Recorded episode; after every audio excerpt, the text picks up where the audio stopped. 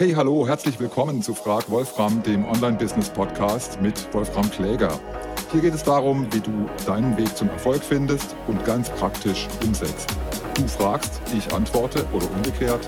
Hauptsache, wir wissen anschließend, wo es lang geht. Aber jetzt erstmal geht's los.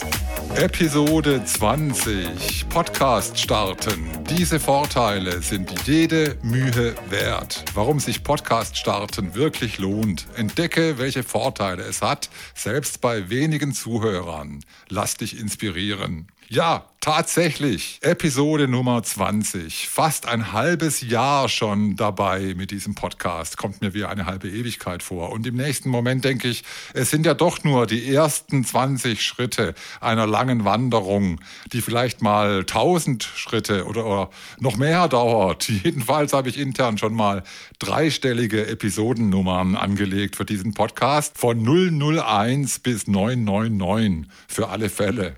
Für das kleine Jubiläum heute habe ich mir vorgenommen, endlich mal eine kurze Episode aufzulegen. In letzter Zeit ist mir die eine oder andere Episode zeitlich etwas ausgeufert. Aber was soll man machen? Wenn das Thema und der Plot feststehen, dann muss man doch auch liefern.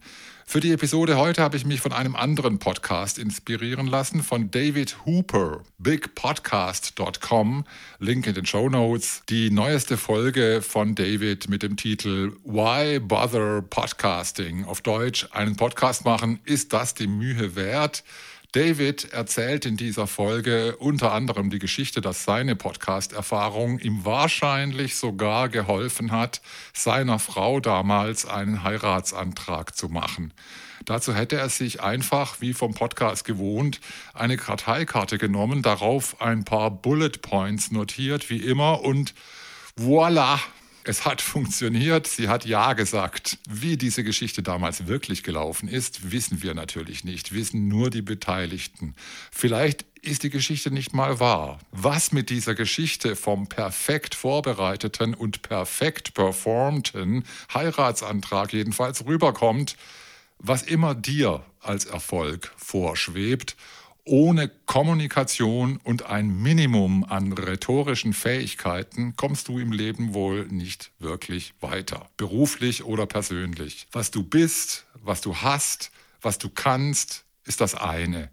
Wie du darüber sprichst, wie du dich darstellst, etwas ganz anderes. Am besten natürlich beides passt perfekt zusammen, das nennt sich authentisch.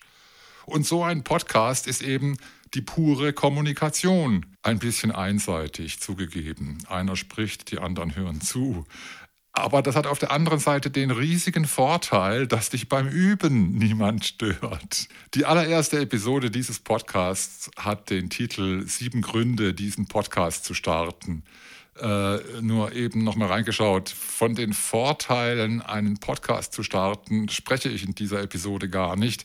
Soweit ich mich erinnere, ist ja schon fast ein halbes Jahr her. Das möchte ich heute nachholen. Und zwar so. Podcast-Vorteile auf zwei Ebenen. Ich sehe die Vorteile vom Podcasting oder Podcast machen auf zwei Ebenen. Vordergründig geht es natürlich um die geschäftlichen Vorteile, auf die will ich gleich eingehen, aber nur recht kurz.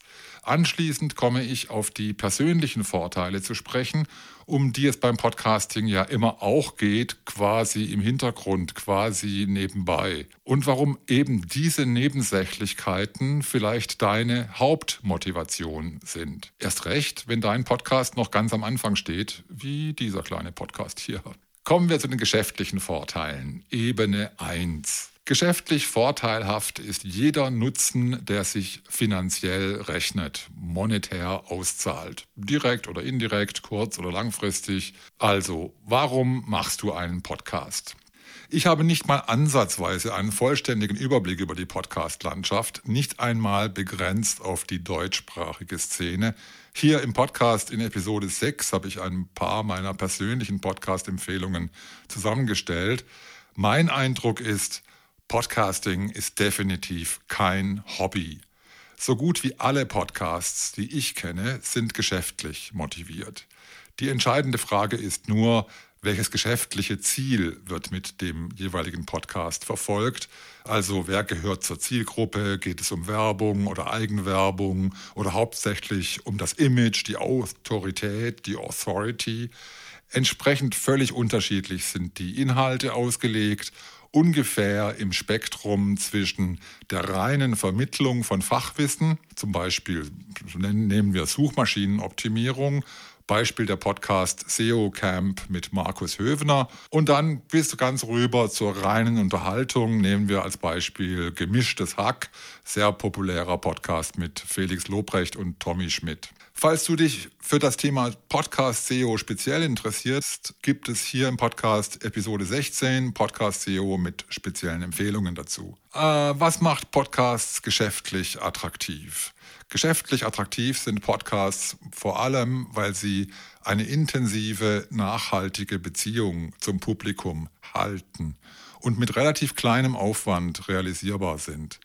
Seit Kopfhörer, Earbuds, In-Ear-Monitore und so weiter verbreitet sind, schließen Podcasts die letzte Lücke, wie Zielgruppen erreicht werden, rund um die Uhr Gerade auch bei all den Gelegenheiten, wo Bildschirme nur stören, zum Beispiel beim Autofahren, Putzen, Bügeln, Aufräumen und so weiter, wir hatten das schon. Podcasts sind im Grunde das moderne Radio, wie YouTube und Twitch das moderne Fernsehen. Statt linear einem vorgegebenen Programm zu folgen, stellt sich das Publikum individuell ein eigenes Programm zusammen. Podcasts bedienen so Marktnischen, die für Radio und Fernsehen in aller Breite viel zu speziell und zu klein sind. Im Vergleich zu Blogs gibt es bei Podcasts deutlich weniger Wettbewerb. Und es gelingt leichter, einen Expertenstatus aufzubauen. Podcasts lassen sich auch sehr gut mit anderen Kanälen integrieren, die aufeinander verweisen, vor allem eben mit Blogs und YouTube-Videos. Immer häufiger werden Podcasts schon als Video produziert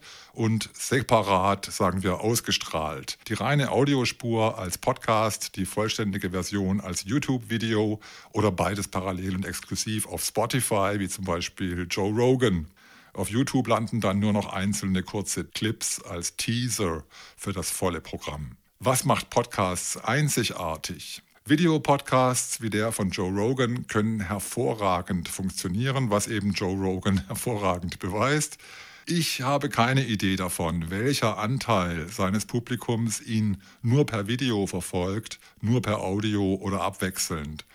Joe Rogan und Spotify dürfte es egal sein. Ob jedoch alle Podcasts auch als Videopodcast funktionieren, bezweifle ich. Echtes Podcasting lebt nämlich meiner Meinung nach von der typischen Radioqualität. Die SprecherInnen sind direkt vor dicken Mikrofonen platziert, mit Popfilter davor und Shockmount am Stativ, mit dem Effekt, dass die Zuhörenden buchstäblich an den Lippen der Sprechenden kleben. Erst recht für alle, die Kopfhörer oder Ohrhörer tragen. Das lässt sich nur mit Abstrichen auf Video übertragen. Selbst wenn man mit zusätzlichem Aufwand zum Beispiel dafür sorgt, dass mehrere Kameras aufzeichnen und das Video in der Post-Production noch geschnitten wird mit Großaufnahmen der jeweils Sprechenden und, und, und.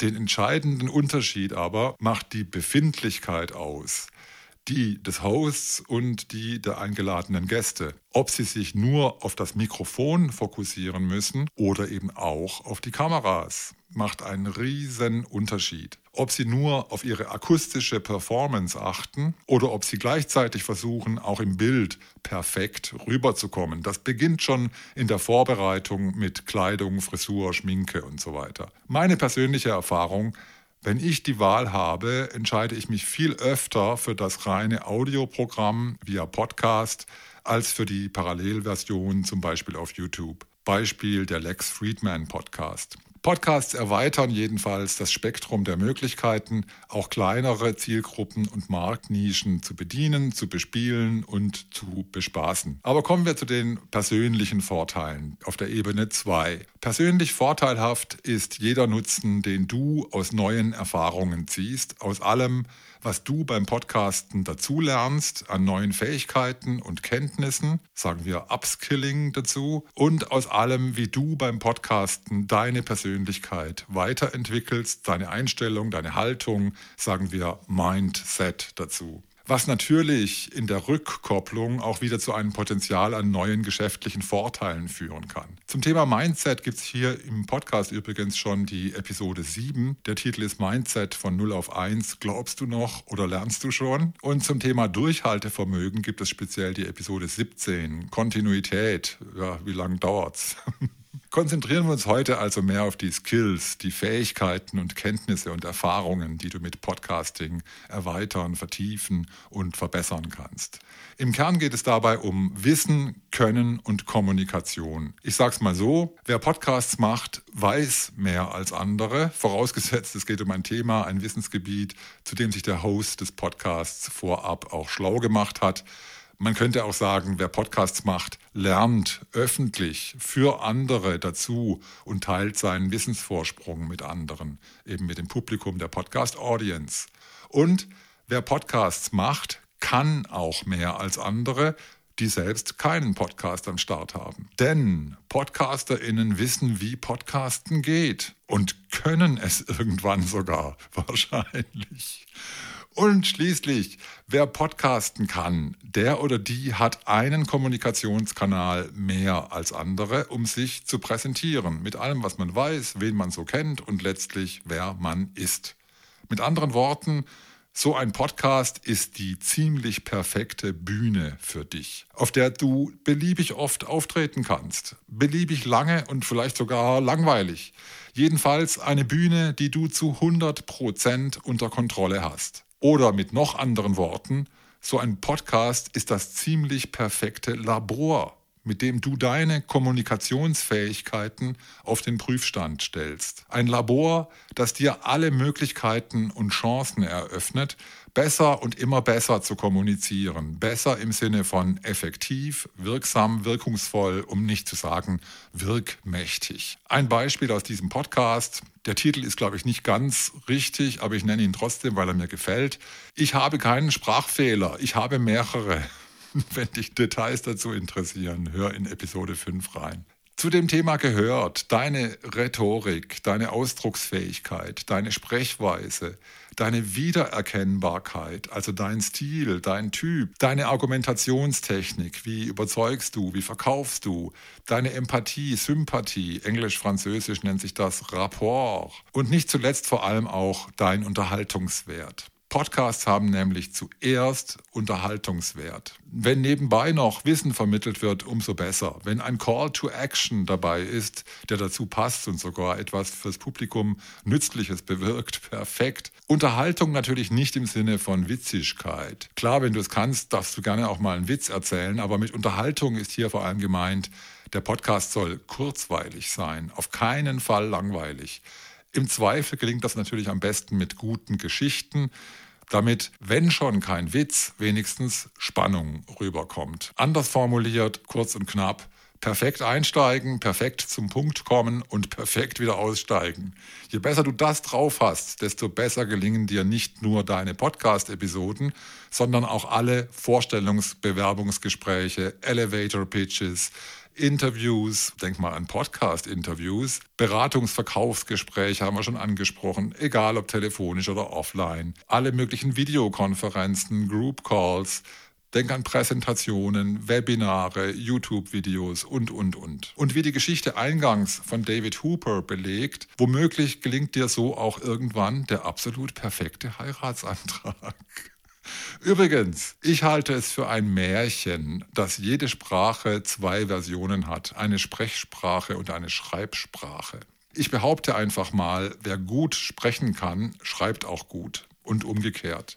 Ich weiß, Juristinnen, Medizinerinnen und Wissenschaftlerinnen vor allem widersprechen jetzt sofort, weil es ja gerade in diesen Branchen leider immer noch üblich ist, einen jeweils sehr speziellen Jargon zu pflegen, schon auch aus dem Bemühen um Präzision und Korrektheit, aber wohl auch um Eindruck auf Laien zu machen, sich abzugrenzen und den Kolleginnen zu signalisieren, dass man dazugehört. Auf der anderen Seite, egal worum es inhaltlich geht, wer effektiv kommunizieren kann, gewinnt immer. Sprache funktioniert einfach am besten, wenn sie so unkompliziert wie möglich zum Einsatz kommt. Mündlich wie schriftlich. Im Gegensatz zu verklausuliert. Mit anderen Worten, wenn es dir in deinem Podcast immer besser gelingt, dich effektiv auszudrücken, sympathisch rüberzukommen, spannende Geschichten zu erzählen und überzeugend zu argumentieren, dann sollte dir das auch schriftlich immer besser gelingen. Egal ob es um E-Mails, Social Media oder eine Präsentation geht,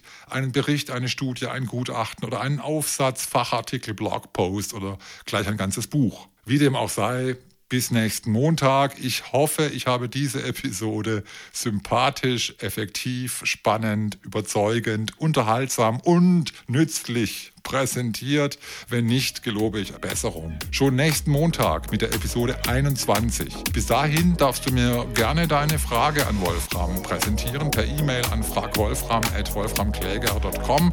Gerne auch deine Idee, dein Vorschlag, deine Kritik oder dein Lob für diesen Podcast, diese Episode Hauptsache, du bringst es sympathisch, effektiv, spannend, überzeugend, unterhaltsam und nützlich rüber.